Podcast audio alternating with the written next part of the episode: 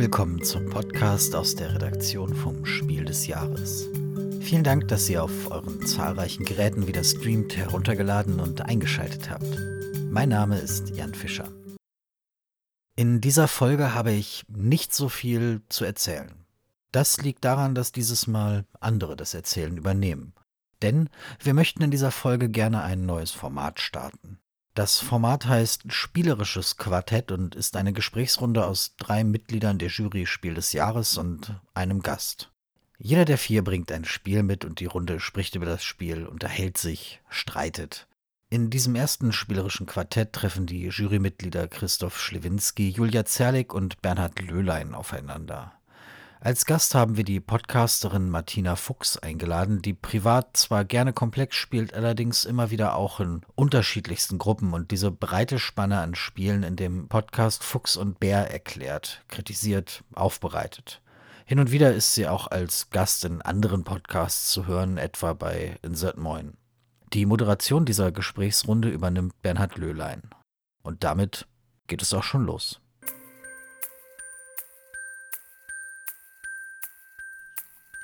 Ja, vielen Dank, Jan. Herzlich willkommen auch von meiner Seite zum spielerischen Quartett. Das ist die erste Folge dieses Formates. Wir sind alle sehr gespannt und aufgeregt, wie das funktionieren wird. Wie das bei Podcasts oft so üblich ist, können wir uns gar nicht sehen. Es liegt daran, dass wir, wie gesagt, alle in unterschiedlichen Städten sind, in den Großstädten Köln, Frankfurt und Ingolstadt. Da sind wir jetzt zu Hause und von dort aus ein liebes und großes Hallo in die ganze Welt hinein. Ja, den Anfang in unserem spielerischen Quartett Ladies First macht die Julia. Julia, du hast ja ein Spiel ausgesucht, Team 3 oder Team Free, wie du gerne immer sagst. Das ist erschienen im Abacus Spieleverlag und ist von den Autoren Alex Cutler und Matt Fantastic. Für dich wahrscheinlich auch ein fantastisches Spiel. Ja, auf jeden Fall. Vielen Dank, Bernhard. Ich freue mich, dass ich hier die Ehre habe, in der ersten Folge das allererste Spiel vorzustellen. Team 3 ist ein Spiel, wie der Name schon sagt, für drei Leute. Es dauert genau drei Minuten und es ist eine Mischung aus so einem Kommunikationsspiel, einem Geschicklichkeitsspiel und hat auch ein bisschen was mit Schnelligkeit zu tun, weil wir eben drei Minuten haben. Und das Besondere ist, wir haben drei Personen, die unterschiedliche Rollen haben. Die erste Person ist ein Architekt, der nennt sich so. Der Architekt hat ein kleines Handicap, der hat nämlich einen Bauplan, den er gerne den anderen mitteilen möchte und äh, der kann aber gar nicht sprechen. Deswegen stehen ihm nur Gesten zur Verfügung und er muss versuchen, diesen Bauplan, auf dem verschiedene so Tetris-artige Steine abgebildet sind, die es dann eben auch in echt gibt. Und über Gesten muss er eben versuchen, den anderen mitzuteilen, wie dieser Bauplan aussieht, weil nur er kann den Bauplan sehen. Der zweite Spieler ist der sogenannte Bauleiter.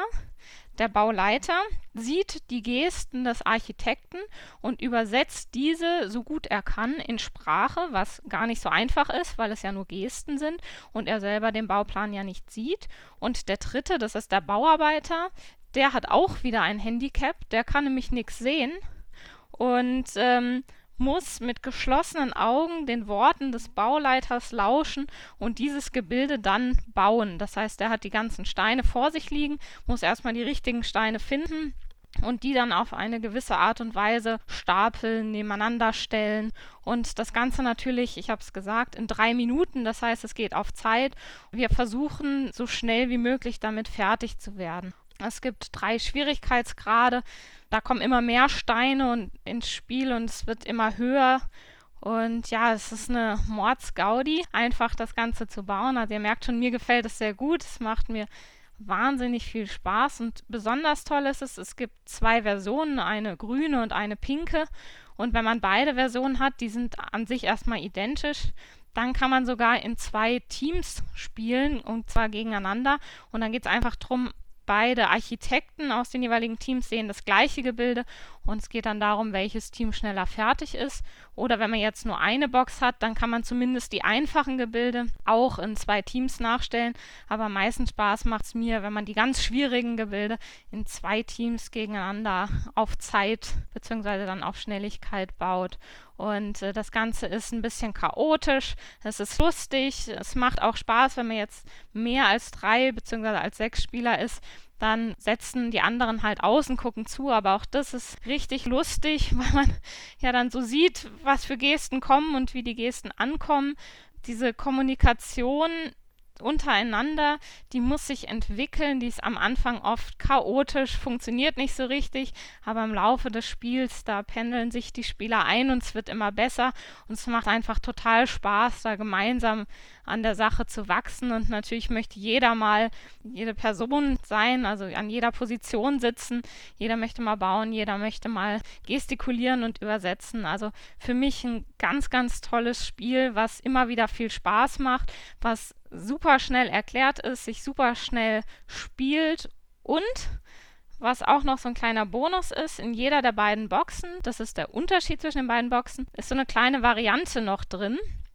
Und in der grünen Box, die Variante gefällt mir besonders gut. Die eignet sich genau für fünf Leute.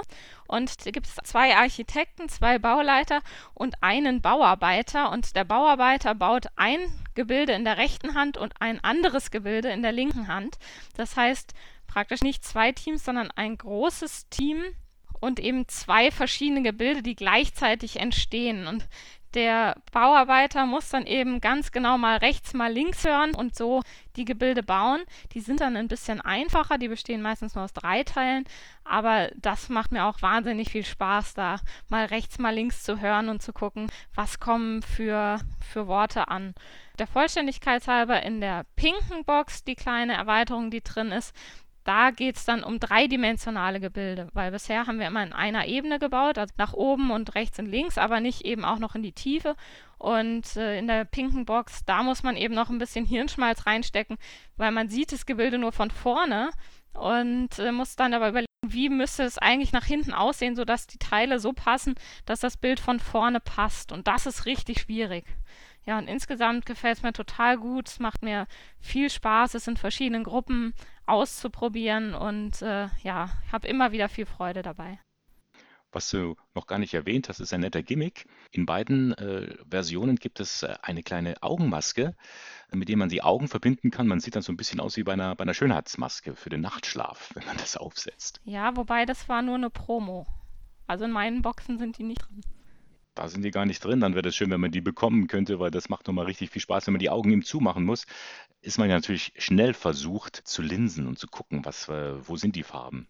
Das stimmt allerdings. Ähm, kann sogar sein, dass es jetzt eine Neuauflage gibt, wo die drin sind, das weiß ich nicht.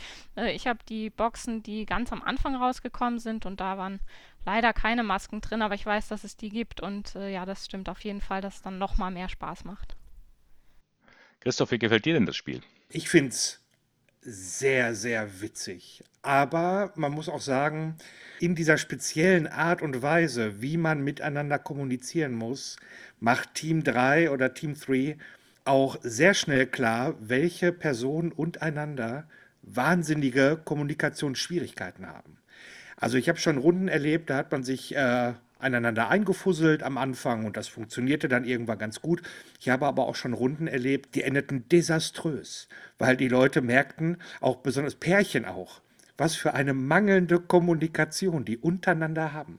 Die kriegten es nicht hin. Das ist auch faszinierend an dem Spiel, dass man sich ja auch ergeben muss, ne? wenn, je nachdem, welche Rolle man hat muss man äh, hoffen, dass der andere das richtig interpretiert, was ihm gezeigt wird?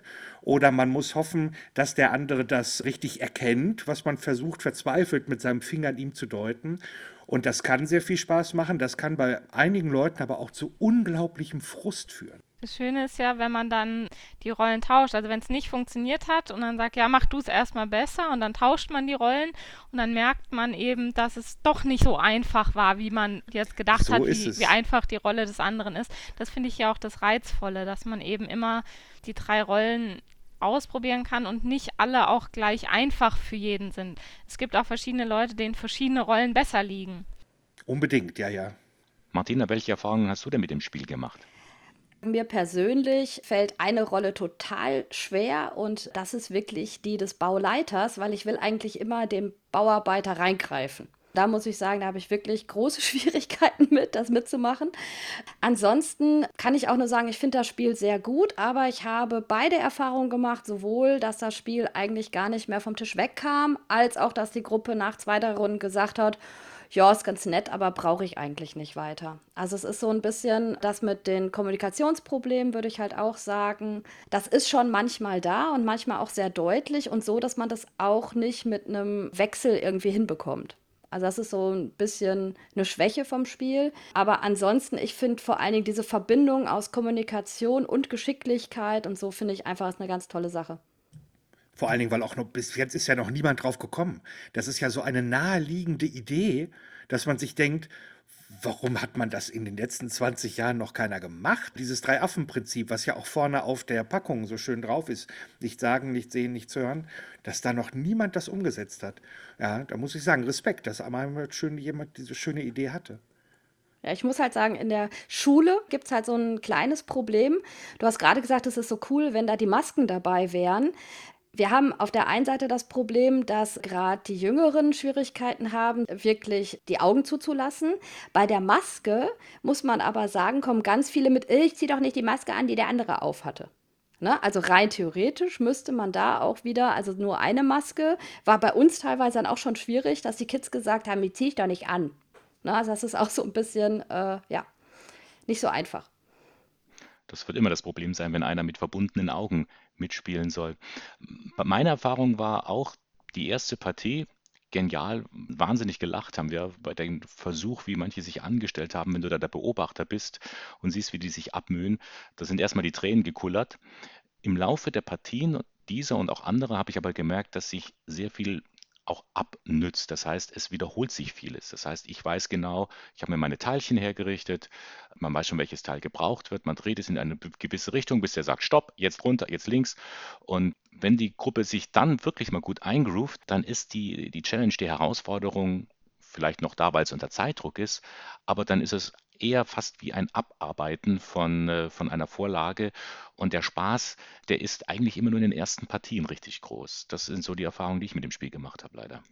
Deswegen mag ich diese Variante Team gegen Team so sehr, weil da geht es ja wirklich darum, schneller zu sein als das andere Team. Und wenn man sieht, oh, die anderen haben schon einen Stein mehr als ich, dann äh, gebe ich nochmal extra Gas und dann passiert es eben auch schneller, dass der Bauarbeiter mit der Hand alles wieder umwirft aus Versehen oder das Teil doch nur ein bisschen wackelig hingesetzt hat und dann alle schon so, oh, gleich fällt's. Und deswegen finde ich das dann so reizvoll, weil das funktioniert auch mit sehr gut eingespielten Teams, wenn man zwei Teams hat, die gut eingespielt sind weil der Zeitdruck ja dann immer wieder ähm, vom anderen Team abhängt. Mhm, da brauchst du aber auch ein zweites Spiel dazu dann. Oder man nimmt halt eine Box und dann die einfachen Aufgaben. Man braucht halt auch exakt sechs Leute, ne? Also du kannst es zu dritt oder dann zu sechs spielen. Du hast ja gesagt, die eine Möglichkeit zu fünft ist in der grünen Box mit drin. Auf der anderen Seite ist es immer gut, äh, Sechserspiele zu haben, ne? Also gute Sechserspiele. Und wenn ich das bei dir so richtig raushöre, Julia, würdest du es sogar zu sechst empfehlen? Eher noch als zu dritt? Ja, tatsächlich. Also zu sechst hatte ich immer den meisten Spaß, weil dann eben auch dieses dieses, dieser Wettbewerb einfach da ist. Und wie gesagt, wir haben es auch schon zu acht gespielt, dass immer zwei ausgesetzt haben. Das ist ja, man setzt dann für drei Minuten aus, also auch nicht so schlimm. Und es macht auch irre viel Spaß, einfach zuzugucken. Und wir hatten auch, ich nehme das manchmal mit in die Mittagspause bei mir auf der Arbeit. Und dann hatten wir Partien, wo zehn Leute außen rum gestanden haben, weil die einfach alle Spaß am Zugucken hatten. Und dann haben wir komplett durchrotiert und das war auch kein Problem.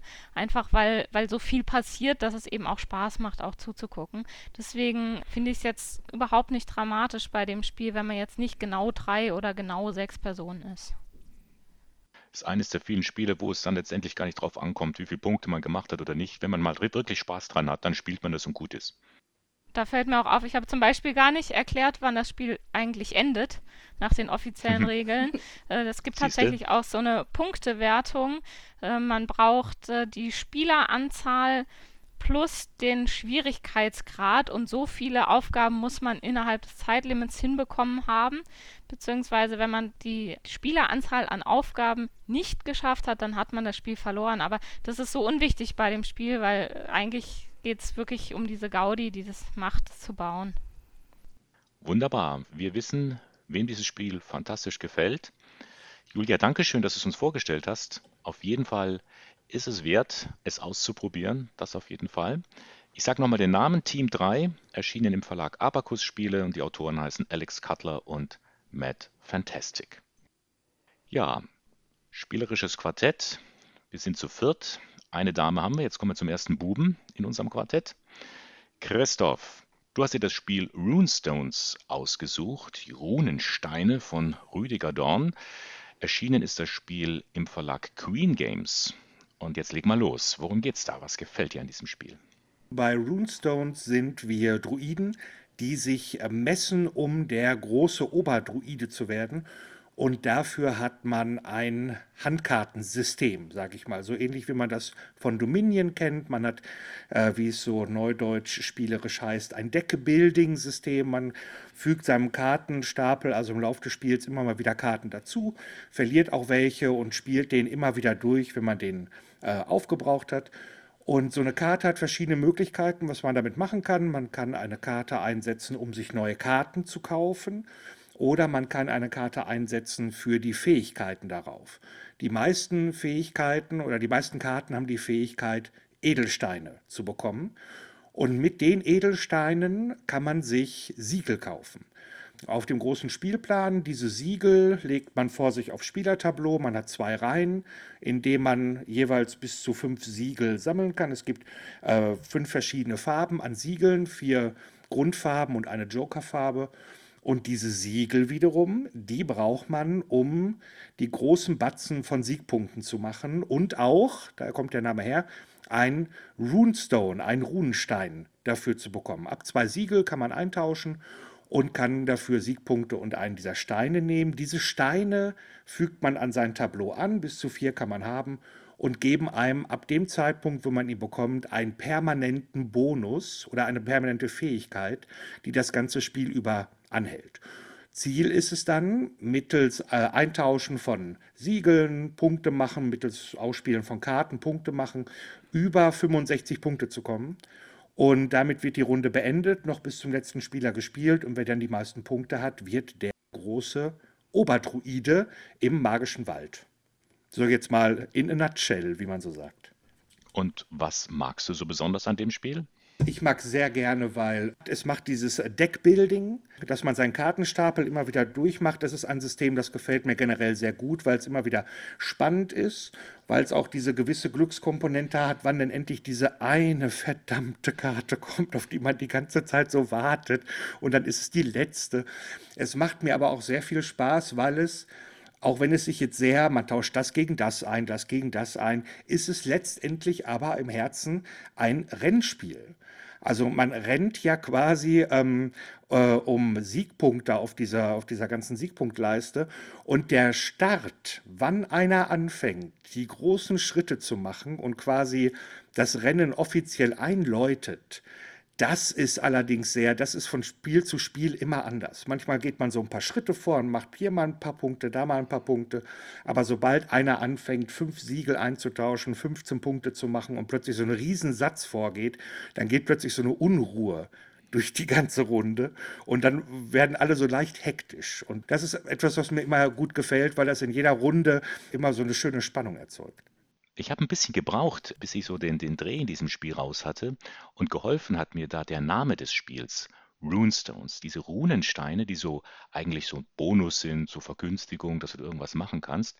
Wenn man mal verstanden hat, wie die das Spiel verändern, zum Beispiel, dass ich viel mehr Karten kriegen kann, weil äh, da mehr Magiepunkte drauf sind oder dass ich auch den, den Würfel, wenn ich ihn gewürfelt habe, doppelt nutzen kann. Und wenn er das Richtige gewürfelt hat, habe ich auch wieder ein paar Schritte. Also mich hat dann der Titel drauf gebracht, hey, achte mal auf die Runestones und hol dir die so schnell wie möglich. Das heißt, nicht warten mit dem Sammeln, so wie du es gerade beschrieben hast, und erst später dann eintauschen, sondern so schnell wie möglich erstmal eintauschen, auch wenn es wenige Punkte sind, aber ich habe dann die Runestones und dann kann ich praktisch so richtig aus dem Vollen schöpfen.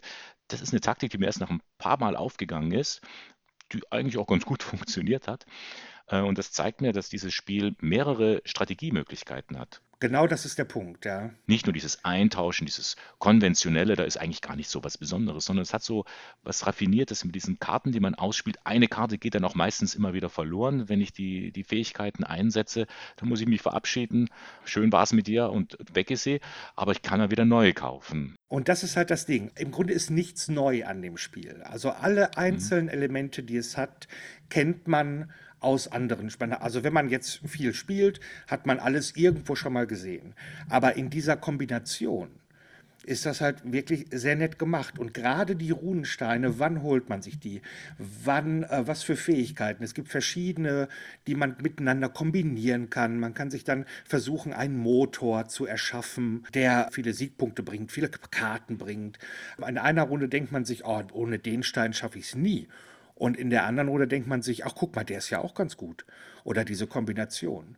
Und es ist vor allen Dingen ein sehr schönes Spiel, um, ich sag mal, auch so Zehnjährige, Elfjährige schon mal so langsam an sowas ranzugewöhnen, weil das vom ganzen Ablauf äh, sehr eingängig ist. Die erste Runde ist vielleicht noch ein bisschen hakelig, aber dann, es ist ein schönes Spiel für, ich sag mal, die anspruchsvolle Familie die gerne mal sowas ausprobieren möchte. Wie sieht es bei euch aus, Mädels? Was ich besonders toll finde, sind so diese Spannungsentscheidungen, die ich treffen muss in meinem Zug. Also will ich jetzt eigentlich meinen Zug ja fast schon verplempern, um mir neue Karten ins Deck zu holen, weil mein Deck langsam recht dünn wird, weil ich zu viele Karten weglegen musste? Oder will ich jetzt meinen Zug nutzen, um meine Edelsteine in Artefakte zu tauschen?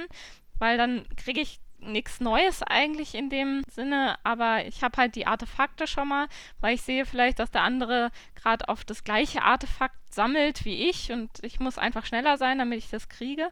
Und diese Entscheidung, die Christoph gerade angesprochen hat, welchen Runenstein will ich, welche Kombination baue ich mir auf und da finde ich, das macht einfach total viel Spaß, immer wieder neue Sachen auszuprobieren. Die Kunst ist eigentlich so die Balance dazwischen hinzukriegen, also dass man sein Deck nicht zu voll stoppt, also zu oft Karten holt, weil dann kommt man beim Rennen nicht mehr hinterher. Wenn man aber zu geizig ist mit neuen Karten holen, dann hat man irgendwann das Problem, dass das Deck fast leer ist und man eigentlich fast einige Züge aufwenden muss, einige Runden aufwenden muss, um sich neue Karten zu holen. Und da genau den Mittelweg zu finden und eben kombiniert mit dieser Entscheidung, will ich jetzt zum Beispiel erstmal nur zwei Artefakte eintauschen, damit ich schnell einen Runenstein kriege? Oder warte ich doch lieber, bis ich drei, vier, fünf habe, damit ich mehr Punkte kriege? Dafür kriege ich den Runenstein langsamer und diese Balance da für sich rauszufinden und immer in jeder Partie wieder neu auszureizen oder neu auszutesten, das finde ich hier richtig gelungen. Bei mir hat es nicht so gezündet. Ich muss dem Ganzen aber vorweg sagen, dass ich nicht unbedingt der Deckbuilding-Fan bin. Ne? Also äh, für mich ist der Hauptmechanismus des Spiels ist schon etwas, was mich nicht unbedingt ins Spiel zieht. Ich finde, es hat zwei, drei wirklich schöne Mechanismen. Ich mag das, dass sie das Karten verschrotten, was ja üblich in Deckbildern ist, dass sie das mit reingenommen haben. Dazu verliere ich ja immer wieder Karten, weil die höchste Karte weggeht, wenn ich das für die Edelsteine nutze. Das finde ich einen sehr schönen Mechanismus. Die Kombination der Runensteine gefällt mir auch gut. Ich habe nur das Gefühl, dass für mich eigentlich relativ feststeht, wie ich dieses Spiel spielen muss. Und das schon sehr schnell. Also ich habe diese Vielfalt, die ihr gerade gesagt habt, leider nicht so lernen können, weil ich immer das Gefühl habe, okay, ich weiß ganz genau, ich baue so und so mein Deck auf, danach versuche ich mein Deck möglichst klein zu halten, sodass ich alle Karten in einem Zug bekomme. Dafür nehme ich den und den Runenstein. Das ist so ein bisschen, also ich sehe diese Vielfalt nicht und ich muss sagen, ich finde das total schön, Christoph, dass du mir endlich schön erklärt hast, was eigentlich die Geschichte um das Spiel herum ist. Ich bin eine sehr thematische Spielerin und ich muss ganz ehrlich sagen, das Thema kommt bei mir nicht so rüber. Also ich habe das jetzt erklärt bekommen und so, und dann kann ich das auch sehen, aber ich fühle das nicht, während ich das Spiel spiele und das fehlt mir so ein bisschen. Ja, es gibt zwei Dinge, die ich, äh, obwohl ich sehr mag, auch kritisieren würde und das eine ist auf jeden Fall das Thema. Denn ja, ich sag mal, ähm, ein Wald mit magischen Wesen und Druiden. Also das ist mit, für mich mittlerweile genauso spannend wie Rom oder Mittelalter. Also das ist so. Ja. Du hast die Zwerge vergessen. Ja, die Zwerge auch noch dabei. Himmel hilf. Also es ist, wenn ich mir angucke, was Flügelschlag gemacht hat, was man ja durchaus eins zu eins in eine Mittelalter- oder Rom-Welt packen könnte, aber nee, wir sind Vogelkundler und wir beobachten Vögel. Und es ist trotzdem spannend und macht Spaß. Und da hätte man für Runestones durchaus mal auch was bisschen Peppigeres finden können. Das ist schnarchig vom Thema her. Was wäre denn, was wäre denn ein Thema, was dir gefallen würde? Ja, das ist eine gute Frage. Also ich hätte vielleicht äh, was ganz Modernes, Ungewöhnliches genommen. Man könnte ja vielleicht genauso gut, ich weiß nicht, zum Beispiel irgendwas mit Supermarkt machen oder so, würde ich jetzt mal irgendein Thema, was es so im Supermarkt einkaufen, irgendein Thema, was man so, so gar nicht hat. Also wer zuerst seinen vollständigen Einkauf im Einkaufswagen hat, gewinnt. So meinetwegen. Und dann hat man, dann kann man statt Rudenstein Coupons sammeln oder was weiß Rabattmarken ich. Ja. statt Ja, Rabattmarken, sowas, ja. Da gibt es ja alle möglichen. Es hätte ja auch durchaus ein bisschen satirisch sein können oder so. Ne? Aber naja gut, aber das ist halt die Entscheidung, das äh, auf diese Runensteine zu machen. Die, die Frage ist ja auch wenig, ob einem das Thema jetzt total gefällt, aber fühlst du das Thema, während du das Spiel spielst? Das ist für mich ganz oft eine Frage. Ja. Und ich fühle das Thema leider gar nicht. Ja, das ist das, das, ist das große Problem. Ja. Obwohl die Grafik natürlich schon sehr gelungen ist von Dennis Lohausen. Also der, der hat da schon äh, mit viel Fantasie und Kreativität diese, diese Kreaturen erschaffen und so ein bisschen eine, eine, eine Atmosphäre, eine Stimmung hereingezaubert, die schon ein bisschen mysteriös und magisch-mystisch wirkt. Das Spiel ist schon schön und ich habe schöne Komponenten, ich habe diese Edelsteinchen und so. Das ist ja schon auch alles schön. Aber irgendwie kommt das Thema nicht rüber. Ja, das ist schon richtig. Und auch gerade die Grafik, klar, das ist schön. Aber Dennis Lohausen, es ist halt immer alles so schön und mystisch, was er macht. Ne? Also man denkt sich dann auch, ja, das habe ich aber auch jetzt schon alle tausendmal gesehen. Kann man dann nicht mal jemand anders nehmen vielleicht? So, das, ähm, die, die kleine Elfe guckt auf der Karte genauso wie alle Elfen gucken. So, also könnte man ja auch mal irgendwie, weiß ich nicht, ähm, mal ganz anders grafisch auch ganz anders rangehen. Komische Ohren hat sie auch. Komische Ohren hat sie auch noch. Die haben auch immer alle dieselben Ohren. Man weiß auch nicht genau, was das soll. Aber, ähm, also, was es aber macht mit Leuten, die sich nicht so viel mit Spielen beschäftigen, ähm, kann es trotzdem durch diese Aufmachung thematisch reinziehen, weil das Brett halt groß ist und es ist äh, viel drauf und diese Edelsteine. Also wir, ich glaube, wir hinterfragen uns das oder wir wollen davon angesprochen werden, weil wir halt so viel spielen. Aber Runestones ist, wenn es, wenn man es für die Zielgruppe betrachtet von Leuten, die eher sich mal mit etwas komplexeren Sachen beschäftigen wollen, aber nicht so wahnsinnig viel spielen, ist das genau eine Punktlandung. Die, ähm, die, fühlen, die, die fühlen das alles sofort. So. Während wir natürlich schon ein bisschen auch verwöhnt sind, sag ich mal, durch die, durch die Masse an Sachen, die wir so wegspielen. Das stimmt. Ich habe noch mal eine Frage an euch, vielleicht, äh, ob ihr das auch so spielt. Wenn ich mir neue Karten hole, dann habe ich eine bestimmte Anzahl an Punkten zur Verfügung, um Karten zu kaufen. Und ich mache es meistens so, dass ich mir einfach die günstigsten Karten kaufe, um möglichst viele zu bekommen, ohne jetzt speziell zu gucken, ah, die Karte, die gerade teuer neu reingekommen ist, die würde vielleicht super in mein Deck passen, sondern ich nehme einfach eher Masse statt Klasse und habe das Gefühl, dass ich damit ganz gut fahre. Macht ihr das auch so oder sucht ihr euch die Karten, die ihr kauft, gezielter aus? Also im Prinzip suche ich mir auch ganz schnell, ganz schnell möglichst viele Karten zu bekommen. Aber es Mhm. gibt so, ähm, es gibt solche Joker-Karten ähnliche. Da kriegst du dann Die weißen ähm, Drachen. äh, zwei, Ja, genau. ganz, die Drachenkarten, genau. Da kriegst du was Besonderes. Wenn die kommen, die schnapp ich mir. Naja, okay. Ja, aber wenn jetzt zum Beispiel, wenn ich den Runenstein habe, wo, äh, wenn man den Bonuswürfel würfelt, ich das verdoppelt bekomme davon, dann suche ich mir natürlich ganz viele Karten, wo ich diesen schönen Würfel drauf habe, wenn ich sie kriege. Oder wenn ich den Runenstein habe, wo eine spezielle Edelsteinfarbe für mich auch ein Joker ist, dann suche ich mir natürlich schön die vielen Karten zusammen, mit denen ich immer diese schöne äh, Farbe bekomme. Also klar kann man auf Masse gehen, aber es hängt, finde ich, auch davon ab, auf was für Runensteine du gehst. Ja, das stimmt. Aber das kommt ja erst später im Spiel dann. Also ich glaube auch, dass du halt am, am Anfang ganz viele Karten nimmst und irgendwann ändert sich das. Ne? Also am Anfang gehst du ein bisschen auf Masse, weil du ja erstmal Karten brauchst. Aber ich glaube schon, ziemlich früh ist es besser, ganz genau die Karten auszuwählen, die du willst. Also das ist halt auch das, was viele Leute, die viel Deckbuilding spielen, wenn du das mit denen spielst, und ich habe die genau in meinen Spielerunden, dann siehst du, dass die ganz anders spielen, als man vielleicht selbst spielen würde, weil man immer denkt, oh cool, und die ist noch schön und die ist noch schön und die kriege ich dann und die geht dann eh weg und so. Ähm, wenn du dir dann anguckst, wie Deckbuilding-Leute, die halt auch Magic und sowas alles spielen, spielen, äh, das ist eine ganz andere Welt und die spielen ganz anders und die spielen wirklich ganz kurz nur auf Masse und dann gucken die ganz genau, welche Karten sie wollen. Das ist interessant, weil solche Leute hatte ich nicht in meinen Spielrunden anscheinend. Zumindest war es mir nicht aufgefallen. Wir haben oft einfach auf Masse gekauft und das hat auch sehr gut funktioniert. Ja, und was auch noch eine Rolle spielt, äh, ist das Glück.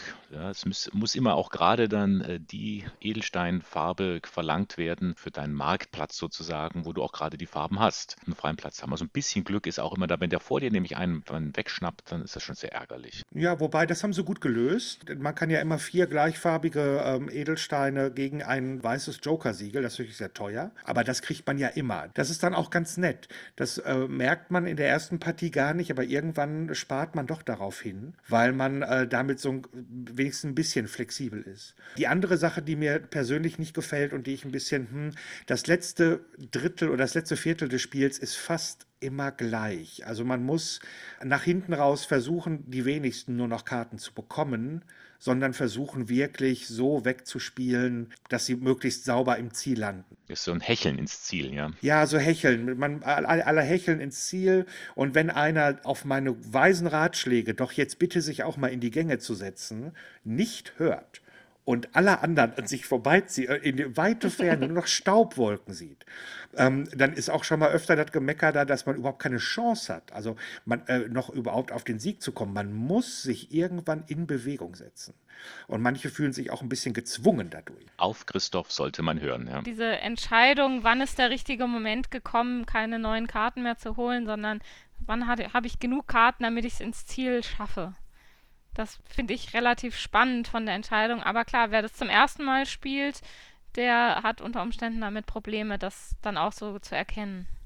Aber ansonsten finde ich das eine schöne, runde, ansprechende Sache. Ein Spiel, das ein bisschen äh, Spielerfahrung braucht und dann wie so eine Art Brückenspiel ist, Christoph, du hast es gesagt, es führt einem von am erfahrenen Familienspiel so ein bisschen in die anspruchsvollere Schiene hinein und kann da durchaus auch gut punkten. Das war das Spiel Runestones, das wir eben vorgestellt haben von Rüdiger Dorn, erschien im Verlag Queen Games. Wir kommen jetzt zum dritten Spiel in unserem spielerischen Quartett. Und jetzt ist Martina dran. Jetzt darfst du uns ein Spiel vorstellen, und zwar Pictures hast du dir ausgesucht von Daniela und Christian Stör. Und dieses Spiel ist erschienen im PD Verlag. Das Tolle, was ich an diesem Spiel wirklich finde, ist, dass es von den Ideen her relativ neu ist. Denn wir müssen versuchen, Fotos aus verschiedenen Materialien nachzubauen. Ne, ich kann das von drei bis fünf Spielern spielen. Und um diese Fotos nachzubauen, hat ein Mitspieler Bauklötze, einer hat Steine und Hölzer, einer hat zwei Schnürsenkel, einer hat Farbpixel, also so kleine Holzklötze, die er zusammensetzen kann, und einer hat Symbolkarten. Und wir haben dann Fotos ausliegen in einem 4x4-Rahmen. Und dann wird über ein Chipsystem jedem ein Foto zugewiesen, was er dann bauen muss. Und das muss er mit den Materialien, die er hat, versuchen, so gut wie möglich zu bauen, dass die anderen das auch erkennen können. Denn es gibt nachher Punkte dafür. Das ist insofern total spannend, weil jeder die Bilder mit seinen Materialien nachbauen muss und ihr müsst euch überlegen, sowas mit einem Schnürsenkel oder mit Bauklötzen nachzubauen, ist nicht immer so einfach. Also es gibt auf diesen Fotos, das sind teilweise Landschaftsfotos, das sind irgendwelche Fotos im Regen oder mit besonders viel Sonne oder Meer oder sonst irgendwas. Sie haben schon versucht, sehr deutliche Fotos zu finden, die man auch nachbauen kann. Aber doch sind sie teilweise auch ein bisschen gleich. Und das Schöne ist, wir haben mal keine Zeitbegrenzung. Das finde ich auch eigentlich ganz nett, dass man mal ganz in Ruhe vor sich hin bauen kann. Man hat natürlich die Zeitbegrenzung der Mitspieler, weil wenn alle fertig sind und auf einen warten, will man natürlich trotzdem fertig werden. Es ist jetzt so, dass wenn ich fertig bin, kann ich halt auch schon bei meinen Mitspielern dann gucken, was die so bauen, denn ich muss das ja nachher raten. Und wir sehen ja alle die gleichen Fotos vor uns ausliegen und dann rät jeder sozusagen, welches Bild hat denn der andere danach gebaut. Und das Punktesystem ist ein sehr übliches Punktesystem für solche Spiele. Man bekommt einen Punkt für jede Sache, die man richtig rät, und man bekommt einen Punkt für jeden, der die eigene Sache richtig rät. Und so spielt man das rein theoretisch über fünf Runden, sammelt seine Punkte und danach gibt es einen Gewinner. Aber so aus meiner Erfahrung würde ich sagen, ist das auch ein Spiel, wo das Gewinnen zweitrangig ist. Also wo es eher darum geht, wie hat der das denn gebaut und so weiter. Es gibt da so ein bisschen taktische Sachen sogar noch mit drin. Ob die gut oder schlecht sind, können wir gleich drüber reden. Es ist so, dass jedes dieser Plättchen ist dreimal drin. Das heißt, ich kann in einer Runde, kann es auch schon mal vorkommen, dass zwei Leute das gleiche Bild nachbauen müssen. Und nach Regel kommen diese Plättchen nach einer Runde raus. Das heißt, die kommen nicht wieder in diesen Beutel rein. Dazu bleiben die Bilder nach Regel immer gleich. Ich sage jetzt immer nach Regel, weil wir das nicht mehr nach Regel spielen. Alle Bilder bleiben für die fünf Runden gleich. Das ist schon mal eine Sache, kann ich jetzt direkt sagen. Das machen wir nicht mehr so, sondern wir wechseln die Fotos aus, weil wir das einfach schöner finden. Gleichzeitig machen wir auch einfach die Chips wieder rein, weil wir genau diese taktische Variante, dass man halt, wenn nachher alle drei Chips von einem Bild raus sind, dann kann das halt auch nicht mehr kommen. Das fanden wir so ein bisschen langweilig, weil es uns wirklich irgendwie darum gehen sollte, wie man diese Bilder wiedererkennt und wie die gebaut werden. Und ich finde es wirklich total lustig. Also ich muss sagen, ich bin nicht so der Partyspiel-Fan. Das heißt, äh, wenn bei mir so ein Spiel zündet, dann äh, ist das immer was Besonderes. Und ich finde Pictures wirklich richtig gut, weil es so vielfältig ist und man hat eigentlich Bock, jede Sache auch, auch auszuprobieren. Also, man, also ich weiß das von mir selber, dass wenn ich dann sehe, wie alle anderen mit den Schnürsenkeln äh, da vor sich hin gebastelt haben, dass ich dann denke, so, oh ja, ich will auch mal die Schnürsenkel haben. Und immer sind, habe ich jedenfalls das Gefühl, die Sachen der anderen besser als das, was man gerade selber hat. Aber deswegen, also ich finde es richtig toll. Man spielt ungefähr 30 Minuten. Ähm, es ist haptisch total schön, weil man einfach dieses Material hat. Es ist auch sehr spannendes Material, weil es irgendwie nicht einfach gefertigt ist. Also keine Ahnung, haben sie es im Baumarkt gekauft oder so? Steine und Hölzer. Ja, ein spannendes Spiel, kann ich nur empfehlen. Das ist ein Spiel, das dir unglaublich gut gefällt.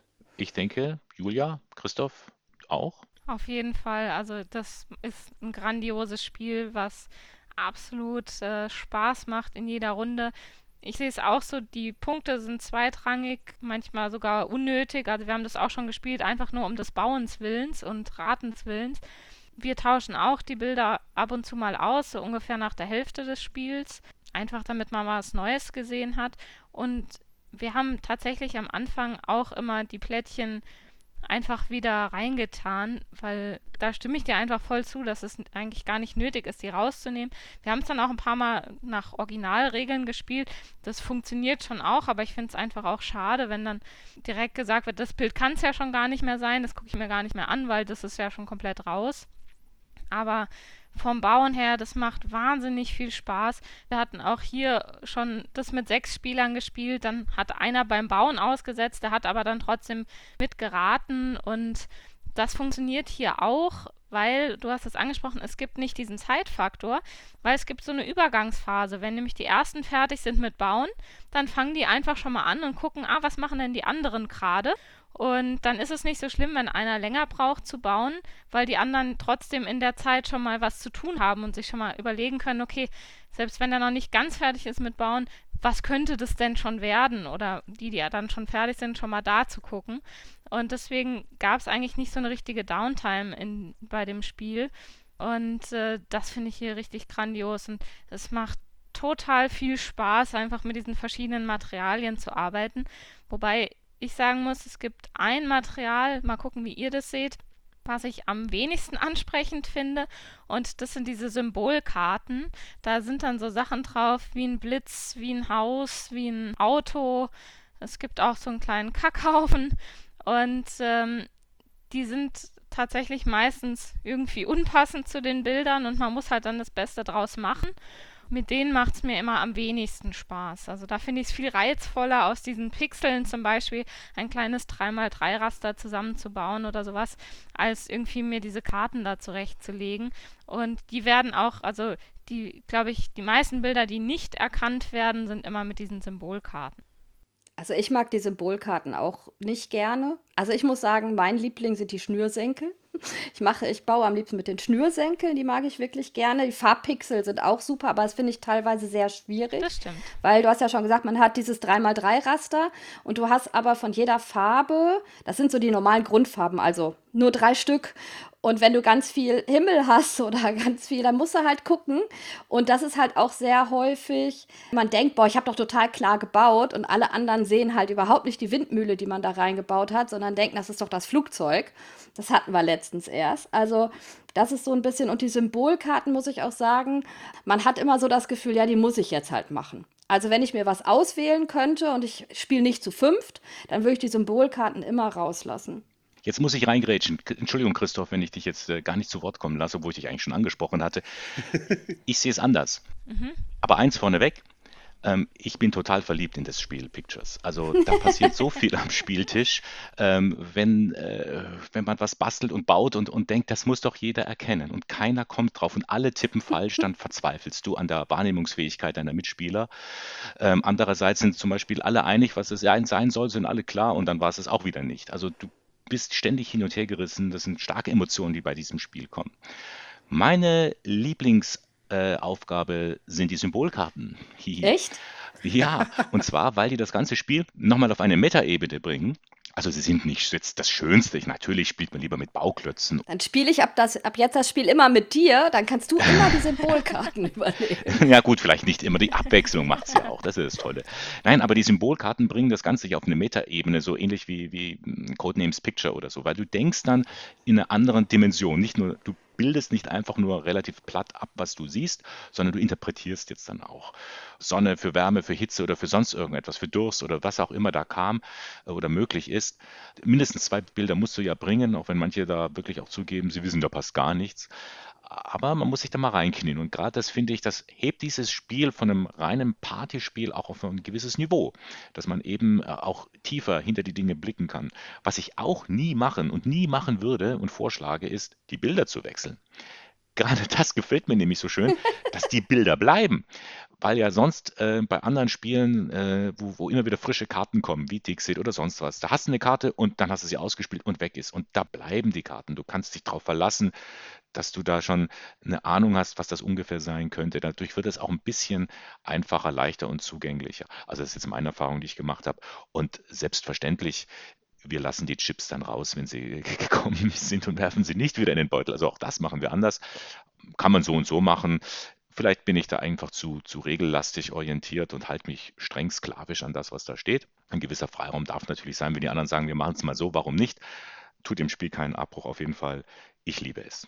Also ich glaube, das ist der Grund, warum der Verlag sich entschieden hat, die Karten liegen zu lassen, dass es eben sehr einsteigerfreundlich ist und dass man sich an die Karten in Ruhe gewöhnen kann und dann eben das Gefühl hat, okay, man kommt so ins Spiel rein und die Karten sind immer die gleichen. Wenn man das Spiel aber häufiger gespielt hat, dann kennt man irgendwann die Karten und dann finde ich es spannender. Deswegen, wir wechseln einmal im Spiel, nicht jede Runde, das ist ein bisschen aufwendig sonst. Aber so, so einmal im Spiel einen frischen Schwung finde ich dann nochmal ganz schön. Aber ich glaube tatsächlich, oder die Erfahrung habe ich auch gemacht, für Einsteiger ist es gut, die Karten liegen zu lassen, weil dann dieser Effekt auftritt, den du auch genannt hast, dass man sich ebenso da schön dran gewöhnen kann. Christoph, jetzt bist du dran. Also, ich sag mal, Pictures ist ein Spiel, da habe ich mich auch gefragt, warum ist da noch keiner drauf gekommen? Äh, diese verschiedenen Arten von Baumaterialien zu benutzen für so ein Spiel. Also ich war schwer beeindruckt. Das, äh, sowas habe ich noch nicht gespielt vorher. Das fand ich ganz toll. Auf der anderen Seite weiß ich noch, Julia, wir haben die erste, das erste Mal habe ich, haben wir zusammen gespielt, Pictures. Da habe ich es das mhm. erste Mal kennengelernt. Und dann sitze ich da und gucke auf die Auslage und versuche zu erraten, was äh, Kollegin Sandra sich da hingepixelt hat und denke, da passt nichts. Das ist ja wohl, und das ist, passt nichts. Und, und Sandra immer, das ist doch, das sieht man doch, das sieht man doch. Und ich, nein, das sehe ich nicht. Und alle am Tisch waren am Lachen und sagten, das sieht man doch, Christoph. Und ich sage, nein, ich sehe das nicht. Und warum nicht? Weil ich das Bild auf dem Kopf gesehen habe. Und was ich für einen Balkon hielt, war aber, als ich dann mal aufstand und um den Tisch rumging, war es eine Laterne. Ähm, und das, und das ist danach öfter nochmal vorgekommen, dass man da sitzt und ich die Leute irgendwann auffordern musste, aufzustehen und mal rumzugehen, weil gewisse Bilder aus anderen Blickwinkeln plötzlich ganz anders wirkten. Da macht es dann auch nichts, dass man. Ja, man, man muss sich fast in Bewegung setzen. Man ja. muss sich in Bewegung setzen. So, man, man hat ja diese kleinen Helferlein, die dann sagen, wo ist unten ne, äh, in dem Bild, also in dem Gebilde, was man baut. Aber das fand ich so ein bisschen, hm, manche sind hochkant, manche Bilder, manche, also die Formate sind unterschiedlich. Das so ein bisschen, und was mich dann nach so ein paar Partien auch gestört hat, das, was ihr alle beschrieben habt, was ihr jetzt automatisch anders macht, das finde ich ist eigentlich eine redaktionelle Arbeit, die in die Regel gehört.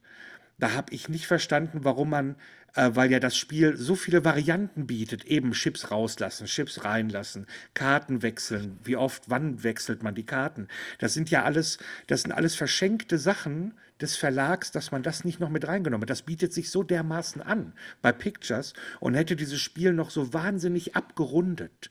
So, also das, äh, das habe ich bis heute nicht verstanden. Du meinst in der Regel Variante 2, Variante 3 So, oder ganz sowas? genau, ja. Denn Okay. es nur einsteigerfreundlich zu machen, ja, aber irgendwann, ich meine, bei jedem Spiel, wenn man äh, anfängt, dann die Hausregeln zu machen, denke ich mir immer, damit es interessanter bleibt, denke ich mir, ja, ähm, aber wo war denn da die Redaktion, die das 300 Mal getestet hat? Ist denen das nicht passiert? Beim Spieletesten muss das doch auch irgendwann der Punkt gekommen sein, wo man sich denkt, lass uns doch jetzt mal die Bilder austauschen. Und dann denke ich mir, warum wandert sowas nicht in die Regeln? Also es, es ist großartig und die Emotion unbestritten. Es ist ähm, eine genial einfache Idee, aber ich finde, es könnte noch mehr sein. Ich würde gerne eine Sache noch ganz kurz mal fragen, weil ich konnte das bisher noch nicht testen. Was ich so faszinierend finde, ist, dass das Spiel ja völlig sprachneutral ist. Das heißt, das wäre für mich ein perfektes Spiel für die Spielen für Toleranzveranstaltungen. Ich habe ja schon einige gemacht. Ähm, jetzt habe ich das selber noch nicht ausprobieren können. Ähm, das finde ich aber auch nochmal ein Punkt, den man einfach sagen muss, dass es da ja ganz, ganz wenige Spiele gibt, die eine sehr leichte Regel haben, die sehr viel Spaß machen und die völlig sprachneutral sind. Und das habe ich hier. Und das finde ich wirklich auch nochmal spannend und da freue ich mich drauf, das irgendwann mal ausprobieren zu können, wenn ich noch eine Veranstaltung äh, mit Flüchtlingen und so weiter mache, wo halt einfach die, die Sprachbarriere da ist. Da weiß ich nicht, ob ihr vielleicht doch schon die Chance hattet, sowas auszutesten. Nee, leider noch nicht. Aber du hast völlig recht. Die Sprachneutralität ist äh, fantastisch. Ich glaube schon, dass das für die Reihe Spielen für Toleranz oder wenn man mit ausländischen Mitbewohnern spielt oder Leuten, die der deutschen Sprache nicht so mächtig sind, dass das ein guter Türöffner sein kann. Zumal ja auch die, die Fotos, die da zu sehen sind, ja international sind. Das heißt, es sind äh, Gegenden aus, äh, aus einer französischen Provence, es ist eine, eine Burg am Rhein. Ähm, es kann überall sein. Also das ist auch schön von den Bildern her nicht lokal begrenzt. Das war das Spiel Pictures von Daniela und Christian Stör. Es ist erschienen im PD-Verlag. Vielen Dank, Martina, fürs Vorstellen des Spiels. So, spielerisches Quartett heißt, es gibt noch ein viertes Spiel und das darf ich jetzt vorstellen. Und das Spiel nennt sich Palm Island von Joan Mittling und ist erschienen im Verlag Kosmos. Palm Island ist ein Wortspiel, ein doppeldeutiges Spiel, Spieltitel. Denn zum einen ist natürlich eine Palme gemeint, eine Insellandschaft, aber Palm ist im Englischen auch der Begriff für die Handfläche. Und genau darin spielt dieses Spiel sich ab, in meiner Hand. Es ist im Prinzip ein Solospiel. Das heißt, ich spiele allein für mich eine halbe Stunde lang in einer Situation, wo ich auch vielleicht wenig Platz habe. Also beispielsweise im Zug. Da habe ich das sehr, sehr oft schon gespielt, weil ich fahre 30 Minuten zur Arbeitsstätte und das ist ziemlich genau eine Partie Palm Island. Ich habe 17 Karten auf der Hand und da sind, äh, was man für eine schöne Insel braucht, zu sehen. Es gibt Rohstoffe wie Fisch, Stein gibt es, Holz. Die kann ich dann umwandeln in ja, so eine Art Veredelungsmechanerie, die Holzarbeit. Oder ich kann dann letztendlich auch Hütten bauen oder Tempel, die das alles sehr viel schöner machen. Das mache ich alles, um Punkte zu bekommen. Ich spiele diese Kartenhand durch, sind acht Runden und am Ende zähle ich, wie viele Punkte habe ich bekommen. Das Raffinierte an dem Spiel ist, jede Karte hat genau genommen vier Seiten. Einmal vorne und hinten und einmal oben und unten. Und immer die Seite, die oben zu mir schaut, das ist die aktuell gültige Geschichte, die mir zur Verfügung steht. Und nun muss ich das Ganze upgraden, also aufwerten, sozusagen die Karten drehen und wenden, dass eine höhere Punktzahl zum Vorschein kommt. Das mache ich natürlich mit Hilfe der Rohstoffe.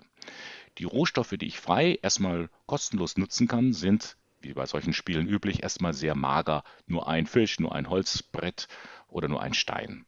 Die will ich natürlich verbessern. Dazu muss ich die Rohstoffe aktivieren. Und das ist ganz raffiniert bei diesem Spiel. Ich nehme eine Karte. Wenn ich sie zur Seite drehen kann und darf, dann schaut an der Seite der Rohstoff heraus und jetzt ist dieser Rohstoff gültig für mich, ist aktiviert. Jede Karte, die ich aktiviere oder die ich benutze, die wandert dann ganz nach hinten. Und so schauen an der rechten Seite immer die Rohstoffe heraus. Ich darf allerdings nur maximal vier Karten auf diese Art und Weise sichtbar lassen. Und damit es eben bessere Rohstoffe wird, muss ich rechtzeitig umwandeln. Neue Karten, die zum Vorschein kommen, können dann gedreht oder gewendet werden, verbessern meine Ausgangsposition. So wird Runde für Runde wandern die Karten von vorn nach hinten, bis dann eine Karte im Spiel ist, die immer an derselben Stelle ist, nämlich das Rundenende, die Rundenende-Karte. Wenn die auftaucht, ist mir gesagt worden, Runde 1 ist zu Ende, dann drehe ich sie, dann weiß ich beim nächsten Mal, Runde 2 ist zu Ende und so geht es immer weiter, bis irgendwann mal Runde 8 zu Ende ist. Am Ende des Spieles zähle ich dann meine Siegpunkte. Das sind all die Karten, die oben links jetzt aktuell eine Siegpunktzahl haben. Das ähm, gelingt nicht bei jedem Tempel. Manchmal können es 10, manchmal nur 6 Punkte sein, je nachdem, wie die Karten äh, mir das erlaubt haben, entsprechend umzutauschen. Es geht dann sozusagen um einen Highscore. Ich möchte möglichst gut sein. 40 Punkte und mehr wäre überragend. 10 wären schon mal ganz okay. Ich äh, bin meistens, wenn es gut läuft, äh, ja, gerade so mal sehr gut. Das könnte schon mal hinhauen. Es liegt ein bisschen auch daran, wie die Kartenreihenfolge ist. Die ist mal so, mal so. Ganz wichtig bei dem Spiel ist, dass ich zunächst einmal mir alle Karten anschaue. Das darf ich nämlich. Die Reihenfolge. Dass ich sozusagen, je öfter ich das schon mal gespielt habe, eine Ahnung dafür bekomme, ein Gefühl kriege, wann ist wo welcher Tempel. Den kann ich erst noch mal ein bisschen ruhen lassen. Äh, ah, hier brauche ich mehr Stein. Äh, dann werde ich also hier erstmal schauen, dass ich die Steine aktiviere. Das Spiel lässt sich auch zu zweit spielen. Es gibt nämlich nochmal die gleiche Kartenhand in dem Spiel drin. Dann können zwei miteinander spielen. Es ist also nicht als ein Wettbewerb gedacht, sondern als ein kooperatives Spiel. Man muss dann verschiedene Aufgaben erfüllen ähm, und äh, sozusagen Katastrophen erstmal abwenden und dann zusammenzählen, wie viele Punkte man hat. Es gibt dann auch noch ähm, Erweiterungen in dem Spiel. Man kann was freischalten und sozusagen auch noch ja, größere Herausforderungen herangehen. Für mich auf jeden Fall eine super originelle Idee, ein Solospiel. Ich bin sonst nicht so der Freund von analogen Solospielen. Das ist manchmal nur so eine Notlösung, äh, um ein Spiel auch mal ohne Spielpartner machen zu können. Und dann hat man halt so einen imaginären zweiten Spieler noch dabei. Passt manchmal, meistens gefällt es mir nicht so gut, aber in diesem Fall ist es wirklich optimal gelöst worden. Du brauchst natürlich eine richtig gute Hand, die das halten kann. Das ist manchmal ein bisschen knifflig, wenn da so vier Karten an der Seite rausschauen und du, ja, äh, musst ja dann auch wieder Karten nach hinten schieben. Musst schon aufpassen, dass du da nichts verlierst.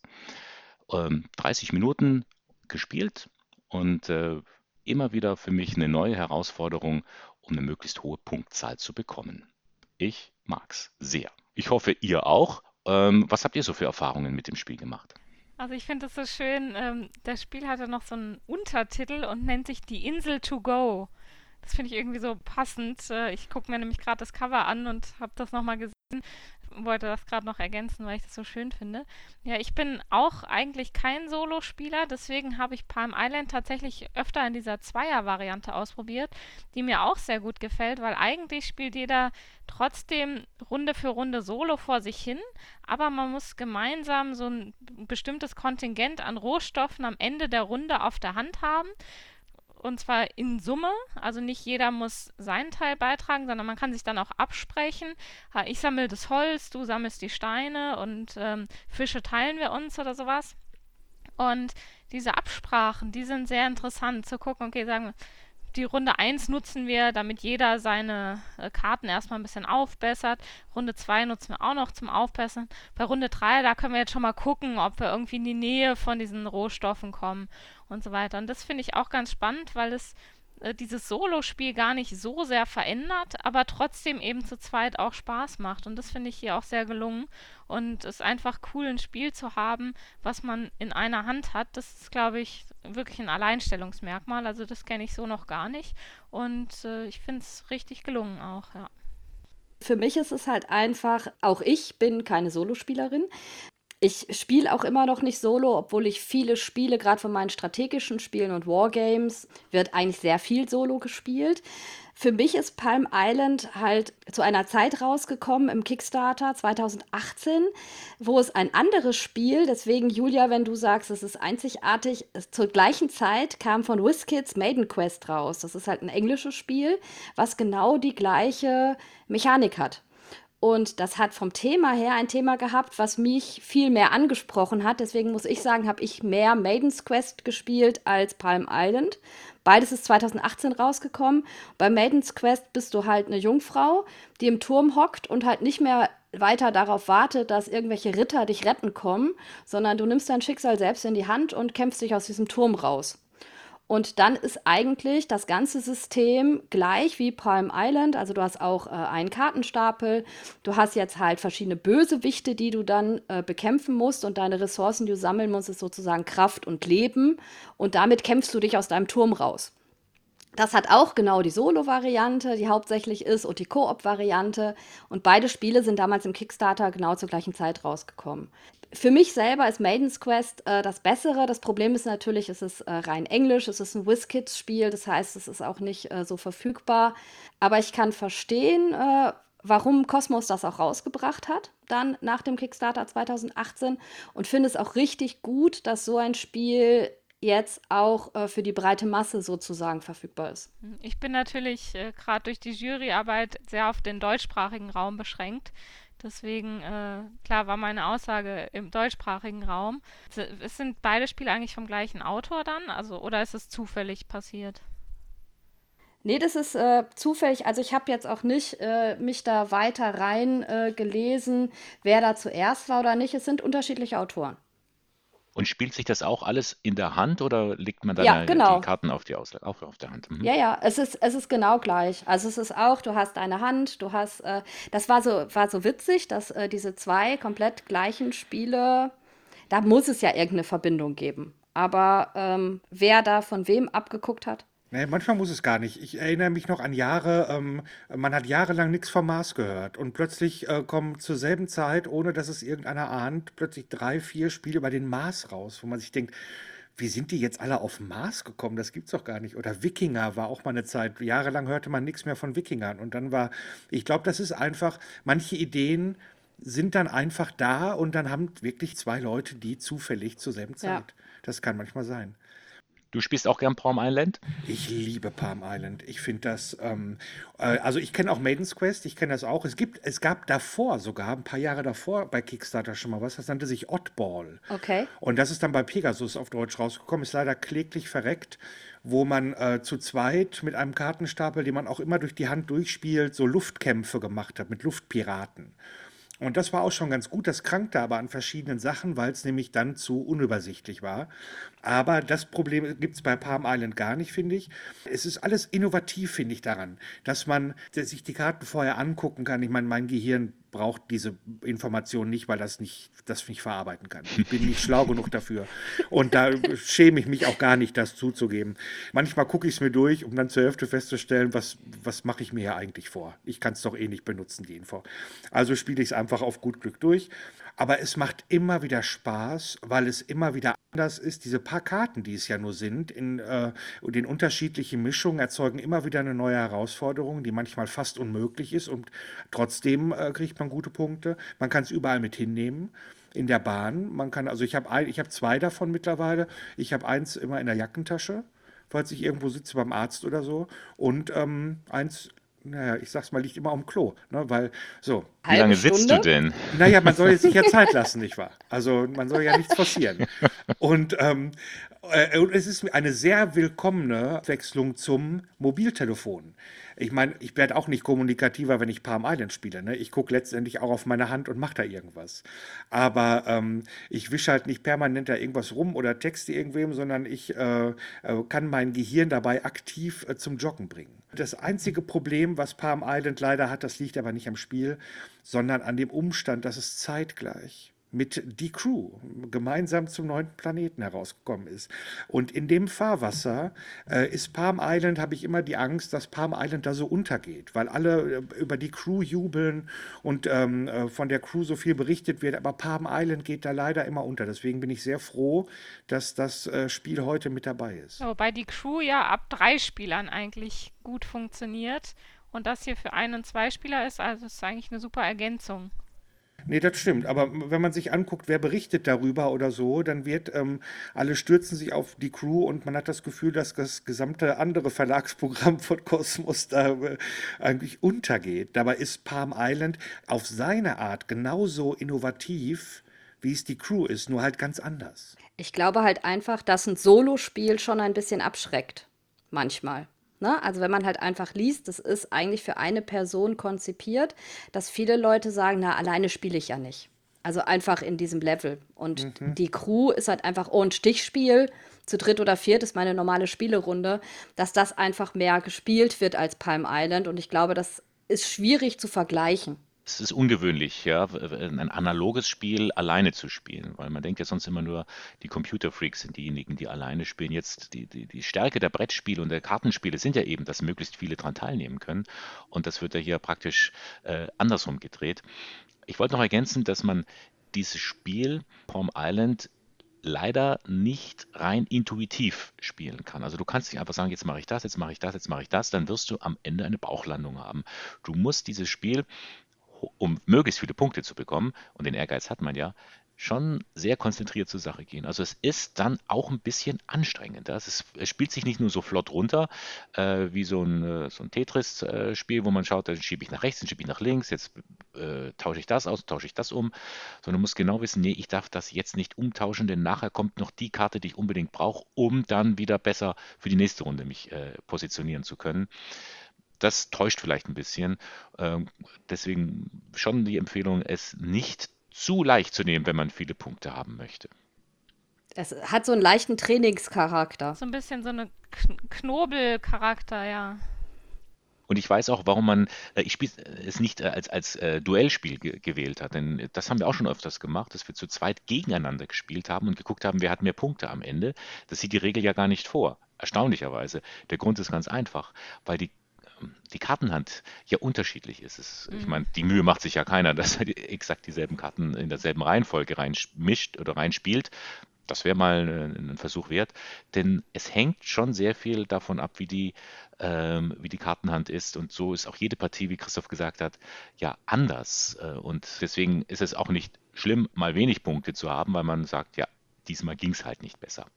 Und äh, die paar Karten, die noch zusätzlich drin sind, außer diesen beiden ähm, für bis zu zwei Personen diesen Kartendecks, nämlich diese Errungenschaften, die man bekommen kann, die ähm, ja quasi das eigene Deck, wenn man es jetzt alleine spielt, auch immer noch aufwerten und die man sich dazu verdienen kann, die ja auch jede Karte hat eine eigene Bedingung, wie viele Punkte man erreicht haben muss, um die Karte in sein Deck einfügen zu dürfen oder wie viel Tempel man und so weiter. Das, wenn man das irgendwann mal, ich habe es relativ spät dann mir angeguckt und dann gedacht, ach, da ist ja noch eine ganz neue Welt. Guck mal diese Karten hier, das gibt es ja gar nicht, das ist ja fantastisch.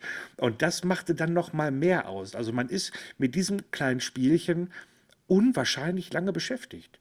Und so wird es auch zu einem Dauerbrenner. Wenn man immer diese neuen Errungenschaften nimmt und später nochmal hervorzaubert, dann merkt man, dass da sich eine ganze neue Welt auftut, eine Inselwelt sozusagen. Das war Palm Island, eine Insel to go von Joan Meatling, erschienen im Kosmos Verlag. Ein kleines, feines Kartenspiel. Ja, und das war auch schon das vierte Spiel in unserem spielerischen Quartett, das wir heute vorgestellt haben. Die Premiere neigt sich dem Ende zu. Einmal durchatmen. Ähm, ich hoffe, ihr habt viel Spaß gehabt. Also ich sag mal und spreche mal für uns alle, wir hatten diesen Spaß auf jeden Fall. Das ist richtig. Oder? Ja, ja. auf jeden Fall. Auf jeden Fall. Und das macht vielleicht Lust auf mehr.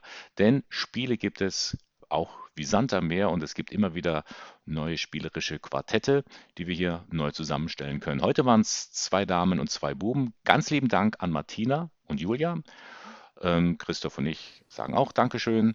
Ich bedanke mich natürlich für die Einladung, weil ich meine, ich bin jetzt ja dann auch als erster externer Gast gekommen und das äh, war schon echt eine Ehre und Dankeschön, dass ich dabei sein durfte.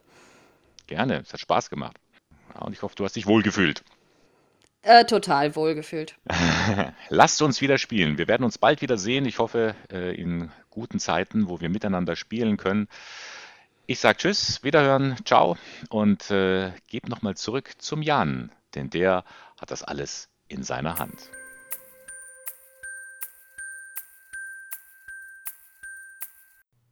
Mir bleibt auch nicht viel mehr, als mich zum Ende noch einmal bei allen Beteiligten zu bedanken. Vielen Dank Bernhard Löhlein, Julia Zerlik und Christoph Schliwinski. Vielen Dank an unseren Gast Martina Fuchs, die ihr bei Fuchs und Bär regelmäßig hören könnt. Das war der Podcast aus der Redaktion Spiel des Jahres mit der ersten Ausgabe des Spielerischen Quartetts. Euch an euren Geräten zu Hause oder unterwegs. Vielen Dank fürs Hören. Wir hoffen, es hat euch gefallen. Bleibt gesund und Selbstverständlich, hört nicht auf zu spielen. Unser Titelsong stammt von Only Meath und heißt Light. Mein Name ist Jan Fischer. Ich hoffe, wir hören uns bald wieder.